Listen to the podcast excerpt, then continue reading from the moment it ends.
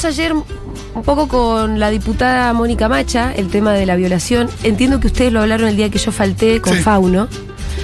Pero yo estuve tan, tan este, a las corridas con todo el asunto del festival y todo, que la verdad es que em, no pude tomarme unos minutos para reflexionar y sin embargo ya como que en las últimas 12 horas empecé a pensar un poco más en el tema. Igual me parece que está muy bien, Julita, porque algo que me llamó mucho la atención Sí.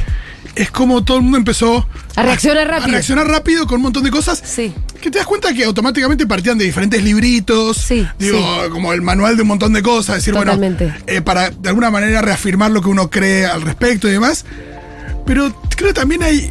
Eh, me, me hizo acordar lo que le pasaba con Andy el día de la cocaína adulterada. Sí. Esto de, bueno, por ahí. Hoy no quiero hablar. Y no, y por ahí es verdad que, que hay que esperar. Sí. Porque son cosas que, que El hecho de querer ponerlas en palabras tan rápido me parece que también es. Es una suerte, no, no te digo falta de respeto, pero es, es atender la, la dimensión de, de lo que sucedió, de, de- de la complejidad que tiene, querer enseguida. eh, Además decir algo, ¿no? Decir algo inteligente, decir algo distinto, decir algo piola. Es- a veces es difícil decir algo inteligente apurado. Total. Hay que tomarse su tiempo, meditar y. Cuando Y- decís las cosas rápido, comúnmente viene más de las tripas que de la cabeza, ¿no? Sí. pienso en el holocausto. Digo, son temas sobre los que son muy difíciles de abordar, porque son eh, medio difíciles de explicar también, porque no nos entra un poco en la cabeza, ¿no? Sí, sí, y además, ¿qué análisis haces sobre, sobre una cosa así? ¿Qué análisis haces? Claro, por ahí es, es por Sí. lo pronto callarse un poco y ver qué pasa. A mí me pasó en realidad naturalmente, porque hasta les voy a contar. Yo estaba en el festival, me la cruzo a María del Mar, nos tocaba ya dar la charla, entonces eh, a María del Mar la estaban llevando para la nave, yo estaba yendo en sentido contrario. Y le digo, Mar, vámonos a la placita un rato a pensar en nuestra charla. Y me la llevo a una placita ahí de juegos. Sí, ah, que yo después me las crucé. Bueno, exacto. Y entonces ahí me dice, Juli, ¿qué vamos a decir de la violación? Que yo le digo, ¿qué cosa? Como yo había escuchado algo. Sí, pero no estaba. Pero estaba tan, tan eh, concentrada en la organización del festival que como le digo, bueno, poneme en autos y, y ella entonces me cuenta cosas, reacciones, cosas que habían pasado en las redes. Ella estaba totalmente tomada por el tema. Sí, aparte Y- ya la se- consultaron mucho por, también por su libro. Y exacto, bueno, a mí el libro de María del Mar, la verdad es que calza mucho, ¿no? Con esta circunstancia. Eh, y entonces me lo cuenta, le digo, pero vos pensás que en la charla esta hay que hablar. Y ella estaba como tan tomada por el tema Claro. que sentía que en la charla había que decir algo de eso. Le digo, de, de pronto nuestra charla no. Vamos a hablar de cosas más generales. Sí, sí, sí. Terminó siendo una charla de cosas más generales, terminó siendo una charla linda, no, no nos metimos tanto en la agenda del día. Obviamente que hablamos de feminismo, hablamos de luchas, hablamos de proyectos, hablamos de objetivos y demás, y todo tiene que ver al final con todo. Pero bueno, no hablamos específicamente, me parece que la violación. No, es, es- es más, más como. Creo que la charla tiene más como un impulso hacia adelante, ¿no? Hablamos Sí. de la militancia, de lo importante Sí. que es militar, de quién, de la política bueno, como herramienta, ¿no? Con estas horas, como les decía, como de reflexión, un poco terminó el festival, pasaron unas cuantas horas ya, se empieza a, leer. eh, la a- realidad se empieza a imponer. Sí, La y además- actualidad, ¿no? ¿Y sabés qué cosa? Lo que, otras, lo que otra gente tuvo para decir sobre esto. A mí me ayuda a pensar eso. Porque yo cuando me contás, mira, seis pibes violaron a una pibe en un auto a plena luz del día y toda la historia truculenta y macabra. No sé qué pensar más que decir, qué espanto, ¿cómo puede pasar una cosa así? Eh, bueno, pero después, como les decía, un poquito, algunas reflexiones como para compartirse me empezaron a venir. Antes de la, de la polémica esta que, que suscitó el hilo de Twitter de la, ministra de Mujeres, sobre todo con la respuesta tan... eh, ¿cómo decirlo?, brutal de Bullrich, yo ya había estado pensando porque la mayoría de las cosas de la gente inteligente que fui leyendo iban a esta reflexión de esto es un problema cultural. Y a mí ya me estaba incomodando, antes de que Bullrich diga nada, quiero decir, ¿eh? no me estoy alineando con Bullrich para nada, pero me estaba incomodando un poco la explicación de lo, cultura- de lo cultural. Pero yo me preguntaba sin saber por qué yo estoy 100% de acuerdo con que es un problema cultural, estructural, es un problema de relaciones de poder el que habilita un mundo en el que seis pendejos de mierda puedan ir y violar una piba. eh, sientan que incluso lo tienen que hacer para reafirmarse en su calidad de macho y no solo eso sino que piensan que piensan que pueden zafar de esa y quedar impunes porque total este es un mundo que más o menos te lo permite por el patriarcado, digamos. Yo estoy de acuerdo con esa parte, déjenme terminar la idea. Estoy 100% de acuerdo con, y puedo ver las estructuras, de hecho lo vengo diciendo hace un montón de tiempo, ustedes se acuerdan en Duro de Omar cuando hablaban de los piropos, que yo decía que era un problema que tenía eh, al final tenía algo que ver con los femicidios porque formaba parte de un mismo problema cultural. El hecho de que un chabón piense que te puede decir cualquier cosa por la calle, que le gustaba, que no le gustaba, que tu culo esto, que el otro, forma parte de la misma violencia. Obviamente en expresiones proporcionalmente muy diferentes, ¿no? La expresión del femicidio es una cosa y la de un piropo es otra. Pero formaban parte de un mismo entramado cultural, yo lo vengo diciendo. Y yo estoy de acuerdo con, con lo que dijo la ministra. Pero había algo que a mí me jodía un poco de cualquier manera de todas, no solamente la reflexión de la ministra, también se lo leía a toda la gente inteligente que conozco. Es evidente que es un problema cultural. A mí me faltó completar la reflexión con también otra dimensión, que es la de la responsabilidad individual. Que es la de, igual, son seis forros hijos de puta de mierda esos pendejos. Porque por más cultu- cultura que exista, todavía existe el libre albedrío. Vos podés elegir quién sos.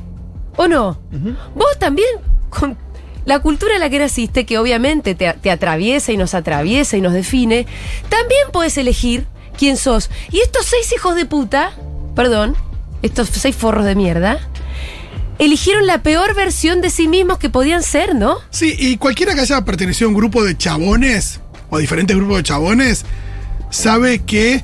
eh, digo, esa elección se juega desde las pequeñas cosas hasta las cosas Sí. más graves, todo el tiempo.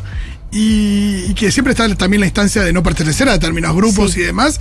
Y que, y que es verdad que eh, los chabones en general, para las cosas más inocuas, hasta para cosas así graves, se comportan de otra forma cuando están en grupo. Bueno, sí, es evidente. eh, La manada. Yo, eh, yo- yo lo- lo- por eso la, la expresión de la manada, bueno, que también estuvo tan combatida por estos días, pero, Sí.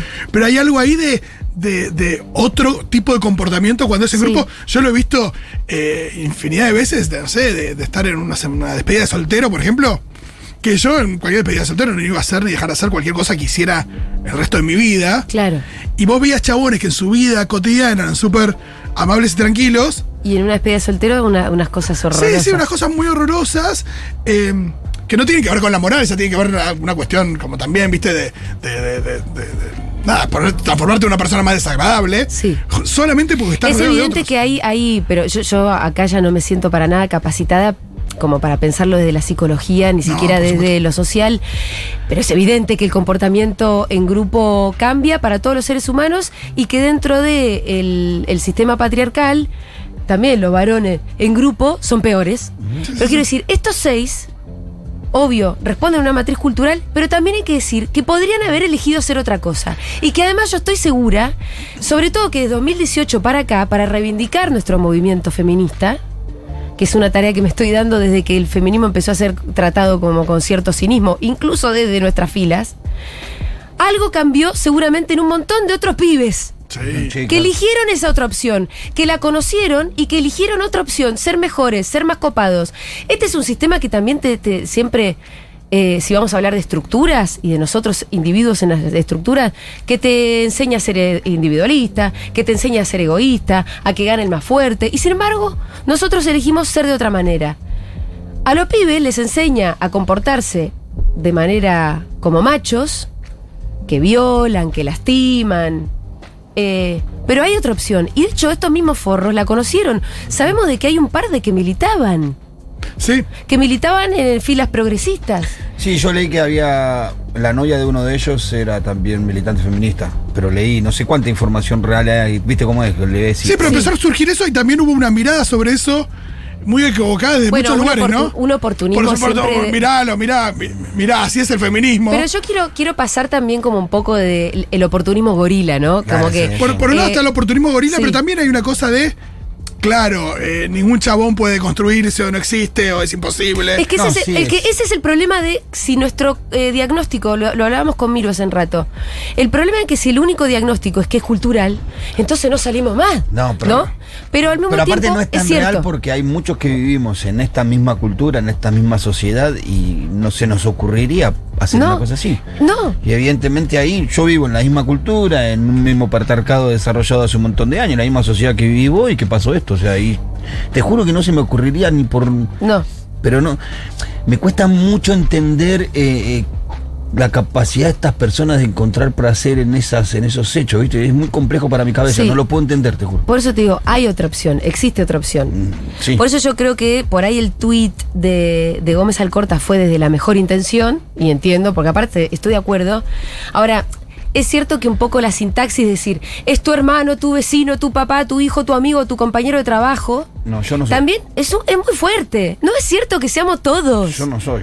Es verdad, vos no sos. Y vos tampoco, Rolo. Entonces, es cierto que hay vecinos violadores, es cierto que hay tíos violadores. y es verdad que, no- no- uno- y es verdad que, que, que están disfrazados de ovejas. Y es verdad sí. que están, es verdad que están insertos en esta sociedad, es, es verdad que son producto de esta sociedad y todo, pero dicho así tan crudamente fue una oportunidad para Patricia Bullrich, Mm. para no, para la- para Novarecio, para un montón de para Horacio Cabac, Diego Cabot, un montón de canallas que además hicieron el esfuerzo por malinterpretarla. Aparte Horacio Cava, que venga a hablar Horacio Cava. Por eso. Todos los muertos que tienen en el ropero. Horacio Cabac no, pero es cierto que la sintaxis, donde ella me imagino que buscó buscarle cierta poética o una vuelta de tuerca intelectual y todo, es muy fuerte. Y yo me atrevo también, no para ponerme cerca de Bullrich, pero a discutir esto. No es tan así. Hay una cultura así, pero fueron unos hijos de remil yuta. Esos seis forros de mierda eligieron ser la peor versión de ellos mismos que podrían ser en este mundo. Y la verdad que hay un montón de otras opciones. Y mis amigos, mis compañeros, mis vecinos eligieron otra cosa. Además creo que el problema de seguir diciendo es cultural, es que es seguir diciendo lo que estamos diciendo desde 2018 y pareciera que no pasó nada en el medio. Y la verdad que pasaron un montón de cosas en el medio. La masificación de un discurso feminista que le llegó a un montón de gente, que transformó un montón de gente y que transformó bastante la sociedad. Ahora, cuando pasan estas cosas, te vuelve a dar bronca y decir, pero la puta madre, no pasó nada. Bueno, no tenemos cómo cuantificar todas las violaciones que no sucedieron.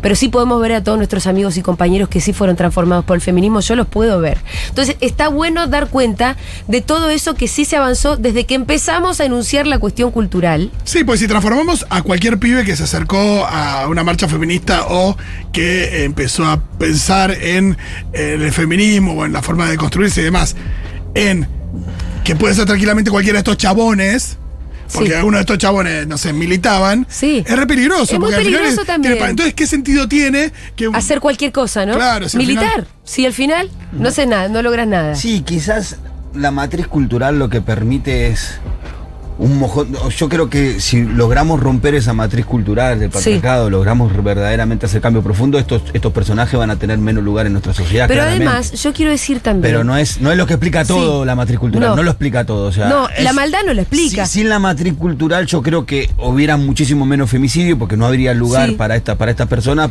pero no, no resuelve todo eso. Bueno, eh, alguien atribuía quizás el cambio cultural que sí está viendo eh, a el accionar de los testigos que hicieron la denuncia. Sí. Dicen, en otra época quizás eh, hubieran dicho, no, bueno, no, sé, tema en privado de estas personas. en otra época quizás se hubiese los medios de comunicación, por más que la pifian siempre, ahora estarían haciendo mucho más eje en ella. Sí. No sabemos nada de ella.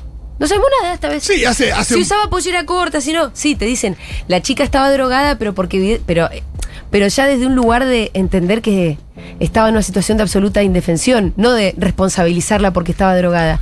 Eso es cambio cultural, Y hasta amigos. hace, hasta hace pero muy en el poco buen sentido, estaba- ¿no? y hasta hace muy poco estaba esto de eh, la vida de esta chica, que viste que siempre cuando Sí. eh, cualquier femicidio estaba esto de Esta vez no fue el eje. El único que se atrevió a decir algo parecido fue Azaro, que fue absolutamente Sí. marcado, vapuleado por Pero pasa que todo el mundo. Una, una gansada con Moisés siempre. Sí, pero esa gansada antes era mucho más repetida, ahora quedó ba- bastante solo. Eh, bueno, eso es un avance del feminismo, claro, sí. Claro. Que estos tipos, que este tipo decía cualquier cosa hace. Yo lo, yo- es, Sí. un, es un periodista deportivo que yo vi muchísimo, porque andaba por todos los canales deportivos. Sí. Lo que dice ahora es minúsculo con lo que decía hace cinco años atrás. No, y, muchacho. y- y es uno, es verdad que, que en este mismo caso, hace cuatro años o cinco años, hubiéramos tenido no, una catarata de opiniones como la de Azaro. Sí, totalmente. Sí, sí, sí, sí. En definitiva, para cerrar un poco la idea, lo que yo quería decir es que es esto. Es cultural, pero por sobre eso existe el libre albedrío y uno en la cultura a la que le tocó puede elegir una mejor versión de sí mismo. Y estos pibes eligieron la peor versión de sí mismo. Y eso es maldad. Eso es cultura sumado a la maldad de estos pibes. Eh, hay otra opción. Y como existe esa otra opción, y yo creo que vi muchas vidas transformadas y por esa otra opción, creo que es donde hay que seguir machacando. Y creo que es donde no hay que abandonar el discurso feminista, porque ya está, porque nos cansamos, porque ahora lo miramos con cinismo, porque total ya logramos el aborto, porque ahora ya... No, no, fíjate, todavía hay gente a la que no le llegó tu persuasión. Y a esos hay que mostrarles que hay otra opción, que se puede no ser un macho violador, que hay otra opción que además es mucho más feliz para todo el mundo, para todo el mundo, incluso para el macho violador, porque, Sí. porque no, no debe ser lindo tam- tampoco estar en ese lugar, ¿eh? Eh, Así que eso, ¿no? Hay que seguir machacando, tal vez repensar ciertas estrategias, eh, tal vez repensar cómo, cómo decimos las cosas. Creo que también nuestro, el feminismo tiene que ser dinámico. Cuando digo repensar ciertas estrategias es que en algún momento nosotros decíamos, no, los varones no opinen. Si los varones son parte del problema, me parece que hay que empezar a incluirlos en el debate público sobre el patriarcado. Yo también lo vengo diciendo, pero ahora, lo- ahora Sí, lo quiero decir más que un- nunca. Un rol protagónico. Sí, porque después y protagónico también, Claro, ¿eh? protagónico, por eso. Porque después pasa lo que habíamos, que te decía que lo que había leído el otro día. Tenemos, todos tenemos alguna conocida que fue abusada, ya sea un familiar, un hermano, una prima, una amiga, una conocida que pasó por esto. Pero sin embargo, ninguno decimos tener un amigo abusador. Sí. Entonces, ser parte de esto, ser más protagonista de eso también nos va a ayudar o nos va a obligar en un punto a identificar a estos tipos, porque evidentemente viven entre nosotros, están impostados entre nosotros y nosotros no hacemos nada para eso Sí. como hombres, ¿no? Digo yo. Nosotros, por ejemplo, lo que, lo que empezamos a exigir es, bueno, repensar las masculinidades y cambiarlas, definitivamente. Bueno, ¿qué se puede hacer desde el diseño de políticas públicas respecto de eso? Una de las herramientas, una de las que conozco nomás, es, por ejemplo, la aplicación de la ESI. Romperse la cabeza para que la ESI se, se aplique antes, se aplique pronto, se aplique en todas las escuelas. La verdad que hablas todavía con un montón de docentes y te dice, en la escuela en la, la que me toca a mí, no hay un sorete de ESI. Bueno, la ESI es una de las herramientas, por ejemplo, desde el diseño de políticas Sí, sí. públicas. Desde la militancia, bueno, evidentemente hay un montón que hacer todavía. Volver a reventar las calles, volver a pensar y repensar, también con nuestros compañeros Sí, es de una, militancia. es una locura que todavía estemos discutiendo la ESI, es una locura. Con lo importante que es eso, porque Sí. enseñarle a un niño su cuerpo, su intimidad, su privacidad, también es enseñarle el cuerpo, la intimidad y la privacidad del otro, de su cuerpo, ¿no? Es empezar a valorarte de muy chico desde otra concepción del, del, del- del- feminismo, de la nueva masculinidad. Es esencial, no hay, no hay manera de construir una sociedad como la que estamos planteando y la que queremos si no tenemos una ESI en todas Sí, las y escuelas. también, y también hay algo de, de- de- Yo creo que. Y es propio de la edad, digo, esto sí, de nuevo, para charlar algún día con Santiago Levín. eh, propio de realidad, uno lo piensa más de la adolescencia, pero evidentemente esto se estira hasta los veintitantos. La idea de. O, o no hay un mañana, o no tener noción de las consecuencias de tus actos, mismo gente que se pone en peligro a sí misma, Sí. manejando a 200 kilómetros por hora en pedo. eh, y, eh, no sé, pienso en los rabias que mataron a Fernando Báez Sosa, Están en cana todavía. ese que, pibe. claro, pero que Sí, que se mataron, a, mataron un pibe porque vos decís, bueno, eh, evidentemente la de alguna manera algo los llevó hasta ahí, un desprecio por, por, por la- por Una cultura violenta. una cultura violenta, eh, pero no crecieron en el mismo lugar que el Pitu. No. Digo, y a, y a- y a veces decís, bueno, eh, evidentemente también surge de ahí, evidentemente pasa ahí, hay un, hay un odio de clase, hay un odio que, que- con el que crecen estos pies y que se meten en un... Porque Sí, ahí, vos decís, no hay necesidad, porque vos, en el caso de una persona que sale a robar, decís, bueno, Claro, lo, lo corre el hambre, lo la corre el hambre, la pero, digo, y, y, y, un, y por ahí un, una, una bronca acumulada durante muchos años, pero vos decís bronca acumulada con la panza llena, Claro. es más difícil, ¿no? Sí, con pero to- estos con todo- pibes con todo resuelto. estaban de vacaciones, pagas en Villa Gesell, y en una noche mataron un chabón. Es, Pero- es- es realmente una locura de Pero pensar. la locura más grande es que arruinaron la bueno, se llevaron una vida de un pibe, arruinaron una familia, pero arruinaron su vida y su a familia partir de ahí. también, ¿eh? O sea, yo estoy seguro que la vida de la familia de estos, de estos chicos que Están están, arruinadas. presos, se arruinaron todas, desde lo social, de la comunidad, de todos los lugares, o Son sea, familias arruinadas. Y, eh, yo digo, es una especie de inconsciencia que, que Eso, me- sí. que realmente me llama la atención. No, lo que pasa Digo, hasta es que- pensando en una forma más como de, de, no sé, de Sí. salirse con la suya. digo. Debe haber, creo que también hay factores que se juntan, por un lado eso, a la inconsciencia tal vez propia de un idiota, de la edad o de un idiota, pero también la impunidad que te otorga Sí. de vuelta, volvemos a la cuestión Total. medio cultural, digamos. Total. Esa, esa impunidad se siente en el cuerpo y esa impunidad también te la otorga una sociedad que Sí. nunca te hizo sentir consecuencias. Bueno, menos mal que en algún Y el- momento llega, ¿no? Eh, eh, Fernando Báez Sosa, evidentemente no era el primer chico al que le pegaban estos tipos. No, No. no, porque se fueron a comer al McDonald's después de eso. Ese hecho es muy, muy No, simbólico, ¿no? te das cuenta que que vos te vayas a comer al. McDonald's y comieras encima. mm. Eh, por eso para mí está esto de. Que, que es, es Sí, no tremendo. dijiste un mañana, lo la idea dijiste es que, que no, no, y que no, parecería que, que hasta no lo consideran del todo un delito lo que están Bueno, haciendo. la Por supuesto que son recontra responsables, pero, la- yo pero te da esa la- impresión como si. que por supuesto que estaban los pibes, uno estaba de campana, te digo, no, no son boludos. Estaban de campana, pues saben que. Que, estaba mal lo que estaban está- Por supuesto que estaban Sí, mal, sí. pero, pero hasta cierto punto no saben que, que es un crimen porque podrían estar dos décadas presos. Se le notaba en la cara. Habían algunos si- que estaban con yo cara fui- desafiante, ¿no? Yo fui siguiendo desde el principio la noticia y cuando me viste que estaba en vivo, empezaron a llegar todos los canales, los vecinos, todo. Vos estás hablando de los de asesinos los- de, de- no, de la violación. Ah, de la violación. Pues los Ravens también pasó lo mismo. Claro, Pero lo empezaron a afirmar. Al principio, al principio como, ¿qué, qué viste esa cara de tanto lío? ¿Quién me tienen acá? ¿Viste Esa como- idea, sí. ¿Viste esa cosa desafiante? A medida que iba pasando el tiempo, la gente se iba juntando. Ahí le empezó a cambiar la cara de preocupación. Y creo que en ese costo se empezaron a dar cuenta en el berejanal que estaban metidos. Sí, sí, estos Ravens yendo a, a- a comer a McDonald's. Es realmente increíble, pero para mí hay un punto en el que no creen que es tan grave lo que están haciendo. Bueno, eso se llama, a mí me parece que se llama impunidad, y eso Sí, se, sí, lle- sí. se lleva un poco en el cuerpo. Sí, sí. Sí, sin ese. si- sin, sin Inconsciencia esa- también y Sin esa sensación de impunidad, tampoco llegaste Hubiesen, claro, tampoco hubiesen llegado hasta donde ¿Me llegaron. entendés? Si vos tenés esa sensación de impunidad, de que yo puedo hacer lo que quiero, te da como. te, te da un margen para ir más allá, me parece. Bueno, nada, algunas reflexiones eh, sobre todo esto que estamos diciendo, que estamos pensando. Me gustaría ver los mensajes, pero me está costando. Ahí, Miru, ahí está. Ya igual nuestro cronista intrépido está en las calles de la ciudad de Buenos Aires. Si no podemos dejar los mensajitos para después. Y vamos a, a un tema. Vamos